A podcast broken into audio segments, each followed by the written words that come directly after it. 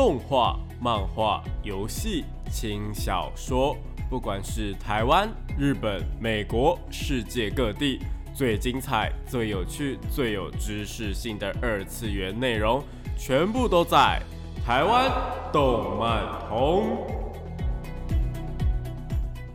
大家下午好啊！欢迎来到台湾动漫通二点零的节目现场，这边是复兴广播电台台北、台中、高雄 AM 五九四，台中 FM 一零七点八，我是你们的主持人电波 B B，可以叫我 B B 就好哦。脸书搜寻电波 B B 就可以找到我以及相关的节目资讯。那各位听众朋友们，知道说今天就是今天此时此刻是几号吗？没有错，是我们的一月二十八号。你可能会说，二十八号怎么了吗？有什么好说的？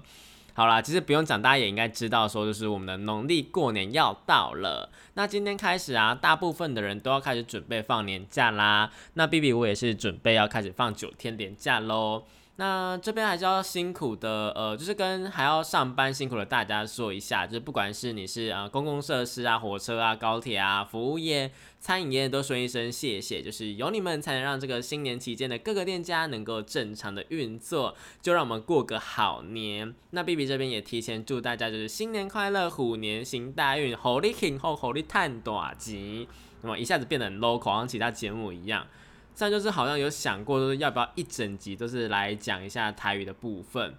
但因为我们有海外的观众，可能有马来西亚，又或者是呃有呃越南的朋友，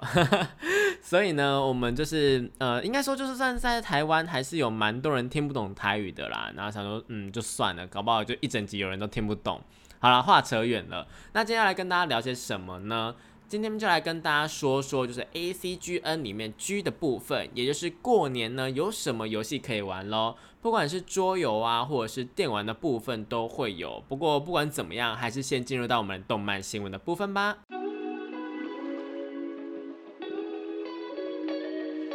少年少女、热血感动、悬疑推理、恐怖血腥、寓教娱乐、恋爱方闪、BL GL，各式各样的动漫作品推荐，全部都在动漫推推。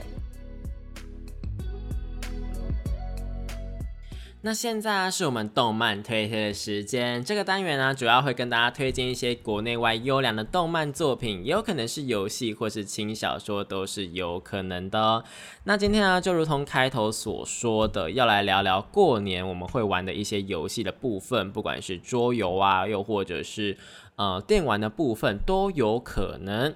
那首先电玩的部分，我们先提一下好了。毕竟我们上一集才刚刚说过，我们一月二十八号，也就是今天呢，会推出我们的宝可梦阿尔宙斯。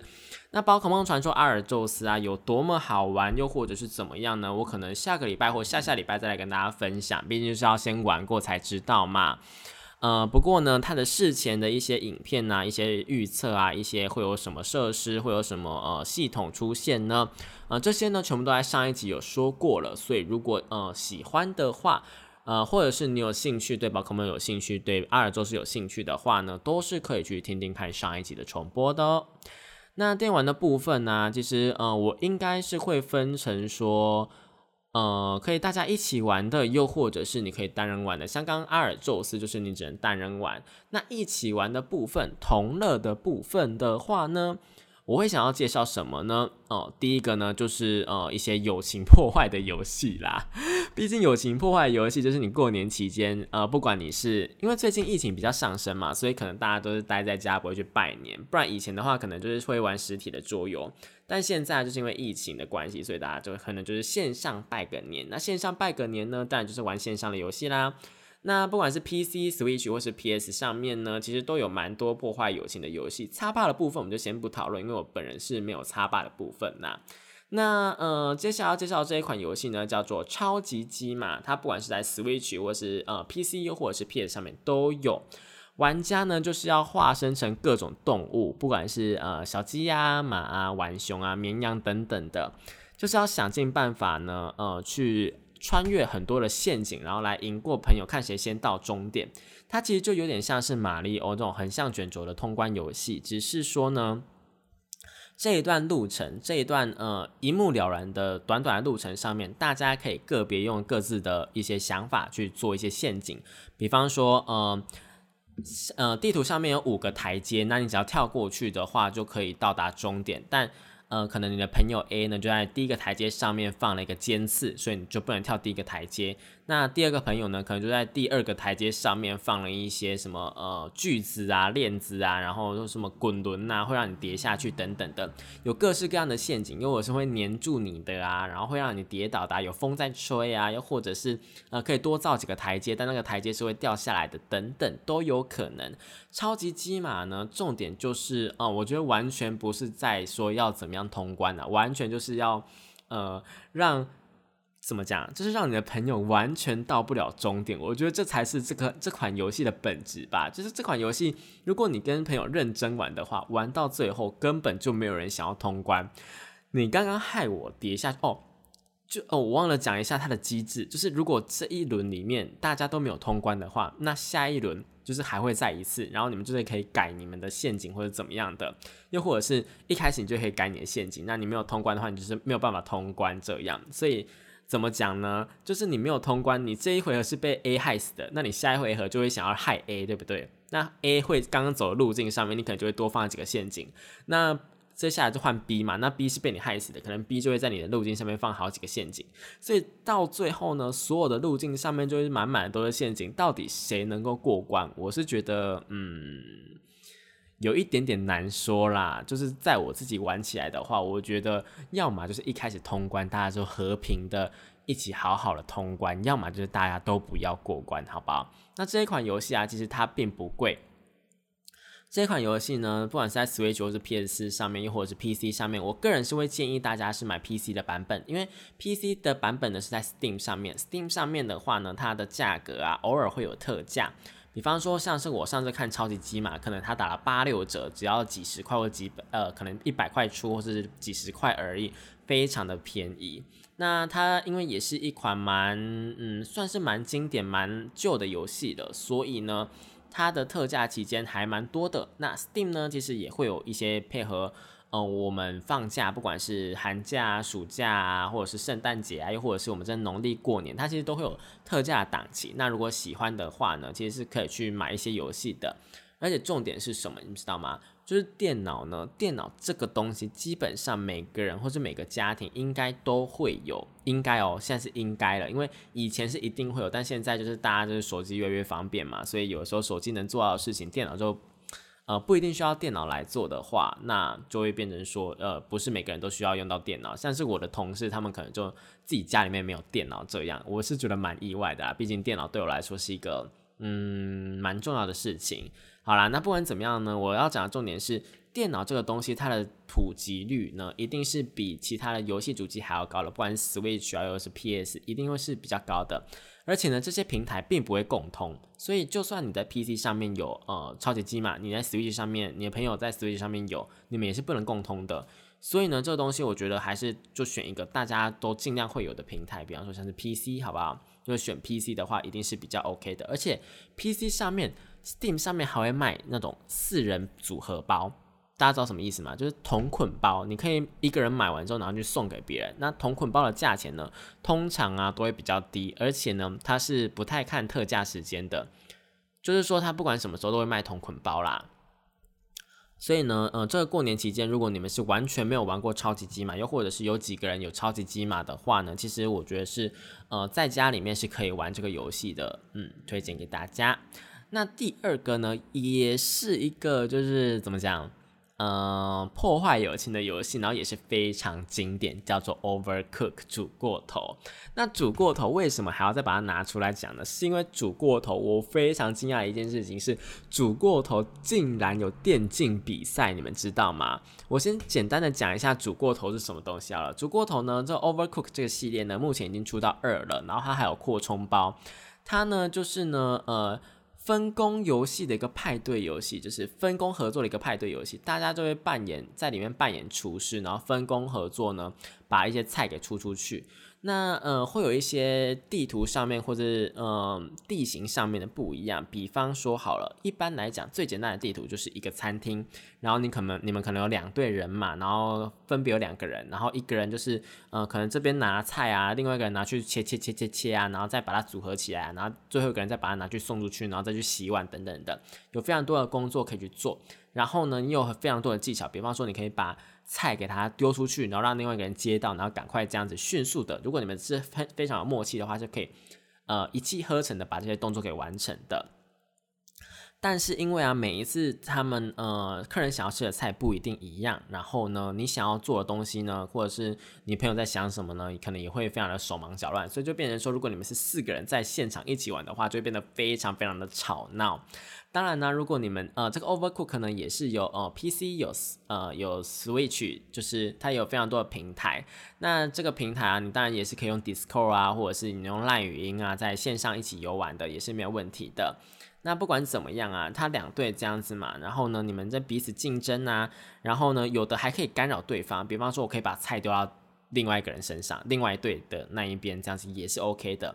但这个啊，都是最最最普通的模式哦，有一些模式是非常非常困难的，比方说，有的是在河流上面，你们是在船上的餐厅，然后你们餐厅还会变成两半，然后就是你有的时候。就是它，呃，比方说右边这一区是有有番茄有生菜，那左边这一区是有肉有鱼的，那左边这一区啊，搞不好就会突然飘到另外一边，然后你就不能拿它的东西，或者是另外一个人就要用丢的丢过来，又或者是你们两个人都在这一边，你们两个人都在左边的话，你们就没有办法拿到右边的东西，你们没办法出菜，你们知道吗？然后啊，如果你们是同时两队的话，就是会变成非常非常混乱。总之呢。刚刚这一款，刚刚那一款超级鸡马跟这一款煮过头，他们就是我觉得都是主打混乱的。不管怎么样，就是呃都是操作简单。你不你就算是平常不会玩游戏的人，也会轻易上手。但家但就是你们就是要一直听对方的指挥啊，然后去做菜什么之类的。越快完成越多菜色的话，你们就当然就拿到越高分呐。我觉得这个游戏啊，就是非常的适合大家，就是在过年期间一起游玩。而且我觉得重点是，这个游戏啊，跟刚刚讲的一样，也是有同捆包的部分，也是可以一起送的。然后啊，我觉得如果呃你们家里面是有 Switch 的话呢，其实也是可以跟爸妈一起玩的。我觉得现在的爸妈，就是比较年轻一点的爸爸妈妈，呃，可能五六十岁哈，到五六十岁，我觉得都是可以。他们只要能够用手机玩 Candy Crush。好不好？只要能够用手机玩 Candy Crush，可以在那边偷菜，可以在那边滑 FB 传一些早安图给你，我敢保证他们就一定会玩这些 Overcook 或是超级鸡嘛，好不好？因为操作都比呃 Line 的转传都还要简单，我自己是这样觉得啦，好不好？Overcook 是还蛮好玩的，推荐给大家。那电玩的部分呢，还有一款是我觉得呃非常非常好玩的派对游戏，叫做超级马里奥派对。那超级马里奥派对呢？他们其实还出了新版的，好像叫做超级马里奥派对 Plus 或是二吧。总之呢，超级马里奥派对啊这一款游戏，其实呢，它是有非常非常多模式的派对游戏。你可以玩单个的派对游戏，你也可以玩一个主题的派对游戏。比方说，你可以玩他们的大富翁模式，就有四个人，然后一起去拿呃，在地图上面走来走去啊，然后拿金币呀。然后就是跟一般的大风一样，然后他们会有一些小游戏，比方说，呃，会有什么吸尘器游戏，大家一起把地上的灰尘给吸光光，又或者是呃谁最上相，啊，我们来抢镜头的游戏，四个人就要分别把你自己的角色推到镜头前面，然后看谁拍到的自拍照比较好看等等的，就是有非常非常多的小游戏。不过我觉得这个游戏最。最最最最过分的地方就是在于说，这些小游戏呢，它呢是会分组的，而且它分组每一次都分不一样。你们在玩大风游戏的时候，你们四个都是呃个别是一个组别，但是他们就是每回合你们四个做完一轮之后，就会进到一个呃多呃小游戏的部分。小游戏的话呢，它可能是一 v 一 v 一 v 一，就四个人都是不同队，也有可能是二 v 二。但是最惨最惨的。最让人家就是会觉得很生气，又或者是觉得最好玩的地方，就是三 v 一的部分，就是你一个要打三个，你三个打一个。我觉得啦，呃，三个打一个呢，它当然是有它的优势在，就是你们人数优势嘛。但是那个一个的，它其实游戏里面给它平衡做的超级好。比方说呢，有的是打拳击的，有四个灯，你那个呃有四个拳头要呃那个叫什么沙包吗？有四个沙包要打好了，你们可能三个人就要去打那四个沙包，那他是一个人打那四个沙包，但是他一个人只要转一下就可以打到四个沙包，但你们其他三个人可能是要走好长一段路，又或者是怎么样才可以打到那个沙包。所以就是它的呃游戏平衡呢，我觉得其实是对一个人的那个比较有利，而且它的钱也是分的比较多，好不好？所以我觉得马里奥派对其实是一个蛮怎么讲，蛮过分的一个派对游戏啦。但它还有其他的呃模式，比方说像是音乐模式，音乐模式啊，就是有点类似一般的节奏游戏，就是会有那种顿点的拍，这样踏踏踏按踏踏踏按的那一种。然后还有那种跳舞的模式，然后你要移动你的方向键呐，又或者是要跟他做出一样的嗯一样的动作等等的。它音乐游戏我觉得还蛮有趣的，就是当成小游戏来玩的话啦。不过最累最累最累人的肯定就是四个人合作的游戏了。它还有一个模式呢，是划船模式。划船模式我真的必须要说，我自己。玩过一次就就不太会想要再玩一次，因为他的那个划船游戏啊，是四个人都要一起用那个手把在那边真的划船的动作，把划船的动作做出来。然后划船动作做出来之后呢，你们还会在路上碰到一些小游戏，那些小游戏可以帮你加时间呐，又或者是帮你加分数啊。你如果没有加时间的话，你可能就走不到终点这样子，所以你们就一定被迫要玩那些小游戏。那那些小游戏呢？呃，就跟刚刚讲的有分一 v 一 v 一 v 一，又或者是二对二，又或者是三对一。但其实划船的话，基本上都会是合作游戏啦。那合作游戏的部分呢，就我觉得其实合作游戏某一部分来说是更破坏友情的。因为如果今天呢是那种对抗游戏，那我们谁输谁赢，其实就是谁输谁赢嘛，就谁的技巧比较好，或者谁游戏玩的比较好这样子而已。但是合作游戏呀。你如果玩的不好，你是会被怪的，因为是你害我没有办法拿到那个分数，是你害我没有办法赢这个游戏的。你们懂那个差别吗？就是一个是哦我们在对抗，所以我输了哦合理，又或者是你赢了合理。但是合作游戏是你输了的话，我也会跟着输，我会被你拖累，又或者是我会拖累你。所以这个东西啊，我觉得是嗯合作游戏只有某一部分来说是比较难。呃，更破坏大家的感情一点点啦，好不好？超级马六派对介绍给大家。那我们讲到这边呢，我们先暂时休息一下，听一首好听的歌曲，稍后再回来节目哦。欢迎回到台湾动漫通二点零的节目现场，这边是复兴广播电台台北、台中、高雄 AM 五九四，台中 FM 一零七点八，我是你们的主持人电波比比。那刚刚那一首歌呢，是美波的紫丁香，那我觉得这一首歌还蛮好听的啦，就是它有一个呃声嘶力竭的感觉，而且还有那一种就是我很喜欢，就是那种有一种呃真假音转换，而且转换的很快的那种感觉，就跟那个呃火影人的疾风传有一首歌是这一种。这种感觉的，我不知道你们知不知道，记不记得？好，我等下放那一首歌，好，我等下放你们就知道了。反正这首歌呢是美波的自定向，我自己还蛮喜欢美波唱歌的，他唱歌就是，嗯。他的声音就是很很日本的那种感觉，大家应该嗯，我不知道这样讲你们听不听懂。就是日本有一阵子啊，很流行那种呃女生的乐团，像是恰蒙奇啊，又或者是那个 Scandal 啊，他们那一种主唱的感觉呢，就是美波有那种感觉，呃，可以唱摇滚，可以唱流行，可以一个声嘶力竭，然后又可以很可爱的感觉，美波好不好？推荐给大家。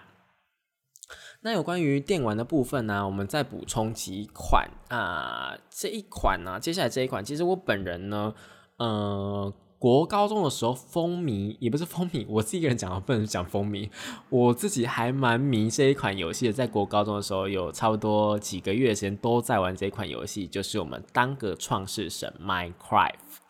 那 Minecraft 呢，呃，其实啊，它呃，最最普通的模式呢，当然就是沙盒模式嘛。当然就是大家就是出生在森林里面呐，然后去挖挖土啊，挖挖树啊，然后造房子啊，然后去挖挖地层啊，然后越挖越多，房子越盖越大，这样子就是它是一个沙盒的模式嘛。但是其实啊，近几年来呢，Minecraft 推出了蛮多，应该说是他们原本就可以有模组系统。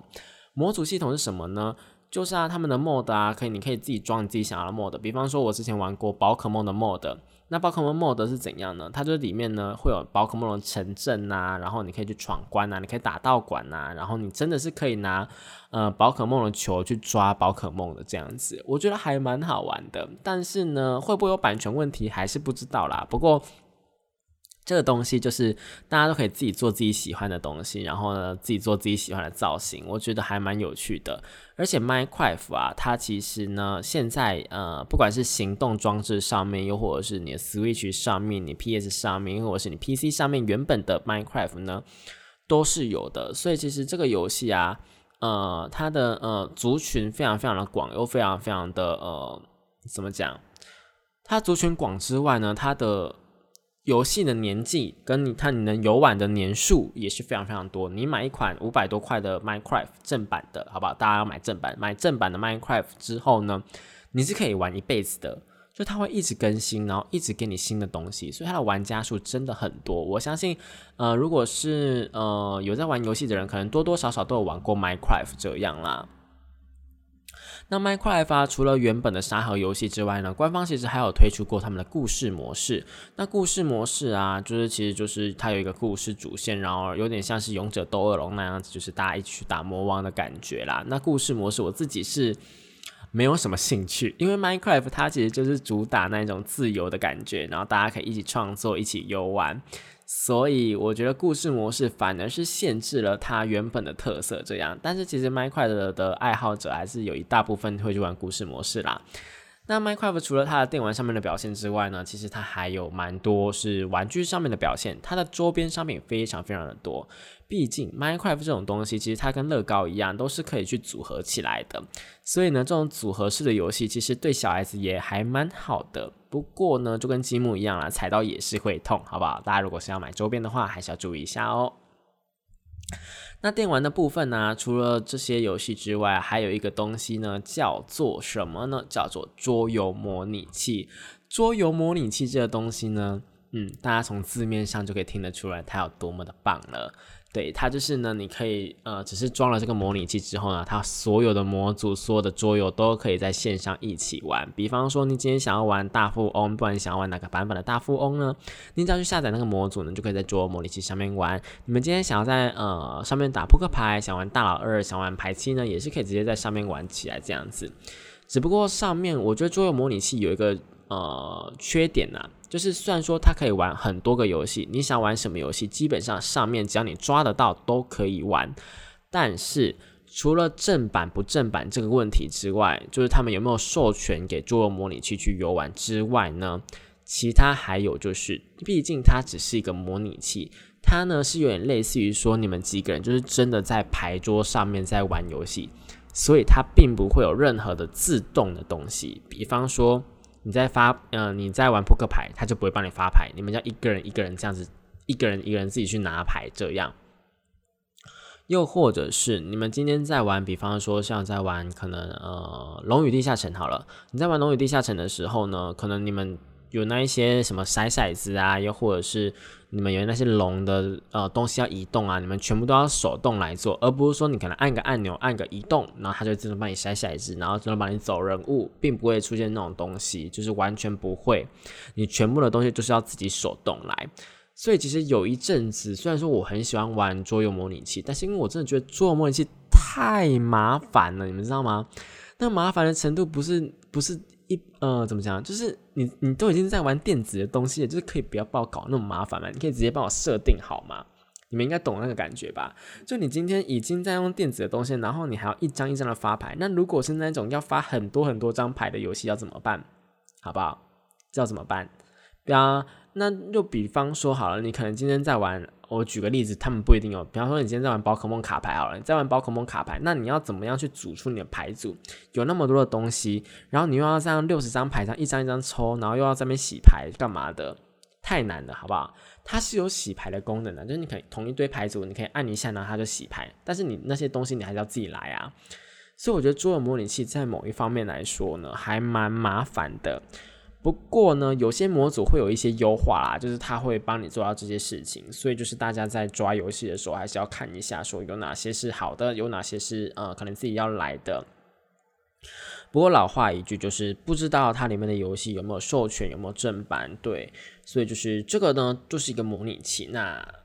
呃，虽然说这个模拟器这个游戏呢在 Steam 上面贩卖是正版的，它也有买一些正版的呃桌游，有买一些像是大富翁或者扑克牌，又或者是一些呃谁是牛头王那种在欧美地区比较流行的桌游。不过呢，有一些比方说像是台湾的桌游，可能就比较不会是正版的，但他呢，他们也有可能有谈过有授权呐，大家就自己注意一下，不要呃，也不是说不要玩到盗版，就是尽量不要碰盗版，好不好？我们就支持正版，OK 吗？好，那我们下一段呢要来讲的部分呢，是我们实体桌游的部分。毕竟我自己本人还蛮喜欢玩实体桌游的。我自己本身的梦想就是想要开一间桌游店呐，好不好？就是老了之后呢，可以开一间桌游店呐，然后里面养几只猫咪吸引客人。没有啦，我们就是养几只猫咪，然后呢，就是自己也开心这样。我自己还蛮喜欢猫咪的，只是没有那个机会，也没有那个没有那个屁股可以养，就是我没有那种。比方说，在外面租房子，你就是养宠物的话，就是要注意嘛。可能房东不会给你养啊，又或者是你在家里面也会有家人的压力啊，又或者是你自己的经济能力呢，呃，可能不太能够养宠物的话，也是需要考虑的。又或者是你本身是一个很没有耐心的人，那也是不建议你养宠物，好不好？毕竟有很多宠物的弃养啊，不管是之前的天竺鼠车车，因为天竺鼠车车，然后很多人养了天竺鼠之后呢，发现很麻烦，把它们弃养。嗯，对，有关于这个部分，我们宣传一下好了。就是呢，台湾的爱兔协会，对，是爱兔协会。爱兔协会呢是有在送养呃天竺鼠的，因为其实老鼠啊、天竺鼠这这类的动物呢，它其实虽然说爱鼠协会，但是其实在爱兔协会这个呃像中小型动呃小型动物的那种呃。动物协会上面也是会有的，那大家其实是可以去，如果你们想要养天竺鼠啊，又或者是想要养一些小宠物的话，想要养兔子的话，爱兔协会呢其实是可以去做一个呃，怎么讲，可以去看一看呐，好不好？搞不好会有你喜欢的，你不一定要花钱买，好不好？以认养代替购买啦，然后他们里面呢也是会卖，比方说笼子啊，也会卖一些。呃，饲料的部分，只不过认养的部分就是当然不会像购买那么方便啊，你可能需要经过很多的手续，他们需要评估你是不是适合养宠物。不过这些都是对动物来说一个有保障的事情，我自己是觉得这样子做也会比较好一点点。就是看大家如果想要养宠物的话呢，不妨可以先去认养的一些机构看看喽。那么回到桌游的部分，其实桌游啊有很多很多游戏我很喜欢。那第一个呢，我想要讲一个，嗯，我们先讲一些比较正，也不是说比较正常、比较广泛的游戏，就是我们的大富翁啦。那大富翁啊，其实呢，它最早是在一九三零年就推出的，所以一直到现在都还很受欢迎。这个游戏模式还很受欢迎，就知道它是一个多么好玩的游戏。那台湾呢，有一些呃传统的大富翁，然后它会有一些台湾的地名，比方说像是什么呃一零一，然后呢什么呃红楼，然后呃台湾有哪些古迹呀？啊孔庙什么之类的，好不好？我现在一时举不出来什么台湾有哪些地方啊，象山之类的，它可能就是。地图上面会有非常非常多的台湾的景点，这样有那种有那种就是台湾自己出的作用，然后它也会有世界版，世界版就可能有美国啊、伦敦啊、英国啊、法国啊、巴黎呀，就是会有很多的国家、很多的地名这样子。其实我觉得这些东西如果是给小朋友玩的话，是可以顺便认识一下的，因为在我在讲台湾的那个大风，大家应该知道我在讲什么吧？就是它上面会有两个老人。也不算老人，就是会有两个人像秃头的一个男生跟一个女生这样子，然后他们就是，呃，那他们会出很多系列，包括象棋啊、五子棋啊，他们就是一个品牌啦，一个 IP 啦，但那个 IP 叫什么，真的是不会有人知道诶，就大家，可是大家一定都会买过他们的游戏这样。那他们其实他们在做那些地标啊，在做卡牌的时候呢，其实上面都会有一些那些地方的介绍，又或者是那些地方的一些有趣的事情，然后也会反映在价格上面。就是比方说美国哪一个地方呢，它地段比较贵的话，那他们就会反映在上面。我觉得其实某一个部分来说呢，其实有一点点小小的歧视的感觉啊，就是有一些国家有一些地区，他们的地真的会比较便宜。好啦，可能它是反映真实的地价，但有一点点刻。刻板印象的感觉。尤其是如你如果现在买到十年前的，搞不好他会跟你说，呃，韩国的地比较便宜，但其实现在韩国的地可能也蛮贵的，这样好不好？所以大风的部分呢，大家是可以去考虑一下的。然后大风它其实也有蛮多线上版的，包括我们刚刚说的那个呃超级马里奥派对，还有呢呃不知道大家知不知道台湾的一些呃游戏公司出的大富翁、大风世界之旅，或是大风四啊、大风八啊、大风九啊，那个大，我这怎么讲啊？我自己是比较喜欢玩那个嗯。大风世界之旅的部分就不是孙美美又或者是土地博那一款，那一款就是大风四、大风八那一种的。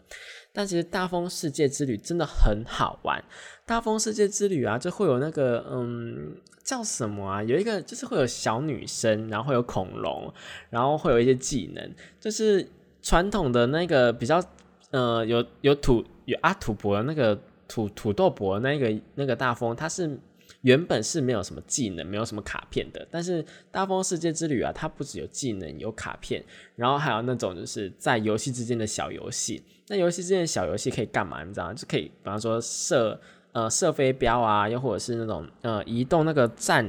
呃飞碟什么的，然后去射一些有的没有的，又或者是拼图啊。总之，我觉得大风世界之旅真的是很好玩，而且它还出到三的部分吧。我是直接真的都有买啦。然后这些游戏啊。都是可以一台电脑，就以前的游戏很流行，一台电脑然后可以很多个人玩，就可以轮流这样子玩。我觉得这个呢，其实也是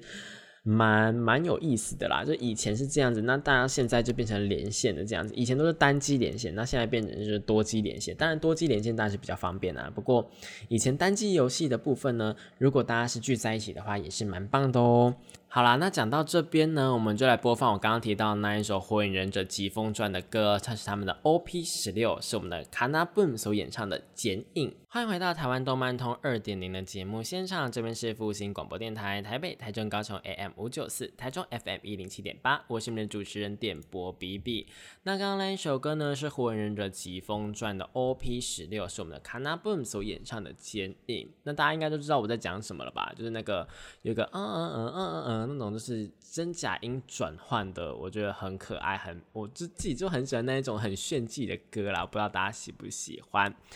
那有关于桌游的部分呢？除了大风之外呢，其实我自己自己自己真的是最最最最喜欢的游戏呢，不是 Uno，不是阿瓦隆，不是什么三国杀，好不好？这一款游戏叫做什么呢？也不是狼人杀，绝对不是狼人杀。我最喜欢游戏呢是。风声，那风声这是一款呢，就是它是一款同名电影改编的桌游啦。那它可以提供两个人到九个人玩，不过我觉得最好的游戏体验就是九个人玩，因为呢，它就是一个非常非常勾心斗角的一个阵营游戏。游戏它会分为红色、蓝色跟绿色。那呃，阵营的部分呢，这红色、蓝色跟绿色分别是潜伏阵营、军情阵营，还有一个就是打酱油的剧呃打酱油的阵营是绿色的。那只要呢，你是红色的，你拿到三张红色的情报卡，又或者是你是蓝色的，拿到三张情红蓝色的情报卡，你们那一个阵营就会获胜了。那如果是打酱油，你是绿色的话呢，就是你会有一个机密任务。机密任务啊，就是有点类似于说，就是你自己个人只要达成的话，就可以赢的东西。那这些机密任务有的非常非常的贱，什么意思呢？就是有了机密任务是可能是别的玩家获胜的时候，你会获胜，那你就会是独赢；又或者是别的玩家呃把你杀死的时候，你会获胜，就是都会有这种莫名其妙的一些呃。一些胜利条件啦。那游戏啊，除了要抽取阵营牌之外，每个玩家还要抽取你的角色卡以及你的游戏牌。那角色卡的部分呢，就是有非常非常多的角色。那每个角色上面都会有不同的，我刚刚讲那些机密任务，但就只有你要抽到绿色的时候才会有啦。那这些角色啊，他们身上都会有一些技能的部分。比方说呢，有的人的技能呢，可能是可以呃让对方抽牌。又或者是让对方的情报变成黑色的，呃，这个游戏是这样，就是呃，它会有一个阶段是大家抽牌，然后轮到你的时候呢，你一定要，不管你要使用你手上的哪一些道具，哪一些东西都 OK，你要使用你的因为类似魔法卡、陷阱卡的东西都 OK，好不好？你要放那些东西都 OK，但重点就是你每一回合一定要传出一张情报，那它就是顺时针这样传，那。是盖着传，那呃传到你前面的时候，你可以选择要不要接受。那如果所有的玩家都不接受的话呢，就会有出牌者收回这样。那呃，这个情报你可以传红色的，你可以传蓝色的，你也可以传黑色的。那你传红色的话呢，如果你是红色，你传红色的，当然就希望队友拿到啦。那如果你传你是红色，但你传蓝色的，可能就是想要混淆视听。那如果你是红色的，然后你传黑色的，那就是可能你想要杀人的意思喽。因为你拿到三张黑色的，你那个角色就会直接死亡。所以说呢，这这就是一个呃互相传情报的一个游戏。那除了呃用这样。呃，逆时针其实是逆时针传递啦。逆时针传递的方式之外呢，还有用翻面的方式，就是你是呃牌面朝上，大家看得到那一张是什么的方式传递，那一样也是可以选择接受或不接受。那另外还有一种呢是直达，直达呢就是你可以直接传给那个人，看他要不要接受。那我自己最喜欢的呃部分呢，就是用直达传给队友，又或者是用直达传给我想要杀死的人。又或者是还有一种比较高端的玩法，是你用直达传给他之后呢，再使用一张功能牌叫做调虎离山。调虎离山这张牌呢，是可以让对方不能够收牌，也就是说你直达给对方，然后再让对方不能够收牌，那这张牌就一定是你的，除非就是除非对方使用了识破，然后他识破了你的调虎离山，也就是说呢，你把他不能够收牌的这个呃功能给取消的话，那。呃，他识破了你的调虎离山，所以他就能够收牌，他就会把牌给收走。但你也可以用这个机会让他觉得说，哦，所以你传的牌一定是好的，毕竟是你自己要收的嘛。但其实你传的是牌是黑色的，也不一定，好不好？就是你可以这样子去玩一些心机的东西，又或者是你就是想要收到这张牌，那你可以识破他的识破，大家懂我意思吗？就是你可以取消他的牌，那一张牌就是取消的意思，你可以取消他的取消。好，有点绕口令。然后呢，我们我玩过一场最夸张的是，他识破了我的识破之后，我识破他的识破，然后别人再帮我识破他的识破，然后他们在他的队友在识破他的识破，就是大家的那个呃，大家的阵营已经非常的清楚，说谁现在会给谁牌，然后谁跟谁是同一组了，所以大家现在就是在抢牌的阶段。那在抢牌的阶段，你当然就是可以这么大胆的去识破别人的识破，去帮助别人这样子。那这个游戏我觉得就好玩在这里，不管你是明着玩还是暗着玩都 OK。你想要一拿到牌，你拿到阵营的时候就跟大家说：“哦，我是红色的，也也没关系。”大家可以选择相信你，又或者是选择不相信你。你并不会因为这样呢破坏大家游戏体验，除非就是你直接把牌给翻出来啦。但是把牌给翻出来的话是违反规则的，好不好？风筝这个游戏呢，就是你要去呃步步为营，你要去。营营造一个呃，你是什么阵营，然后去找到队友，然后去攻击其他阵营的人。那最好玩的部分，除了那种有功能的卡牌之外呢，还有就是我刚刚提到了角色卡。角色卡上面呢，都会有一些技能。比方说，好了，我这边举个最简单的例子，我最喜欢玩的角色叫做大美女，好不好？讲我最喜欢玩大美女，好像怪怪的，但是这个角色就叫大美女。那大美女这个角色呢，它的一个呃被动技能就是每回合都能抽三张牌。三张牌，哎，这在卡牌游戏里面就是抽牌就是胜利，抽牌就是进攻的最好方式，好不好？那这个抽三张牌呢，就是别人都只能抽两张，你可以抽三张，你就知道那个优越感了，好不好？然后还有啊，它有一个呃，可以一起殉情，就是呢，它可以把那个它怎么讲？它有一个招式呢，是可以呃，就是他心碎了，他心碎，所以他要把他牌牌上的东西全部烧掉，所以他就可以把。呃，台面上的一些黑情报给烧掉，就是有点可以救人，也可以救自己的感觉。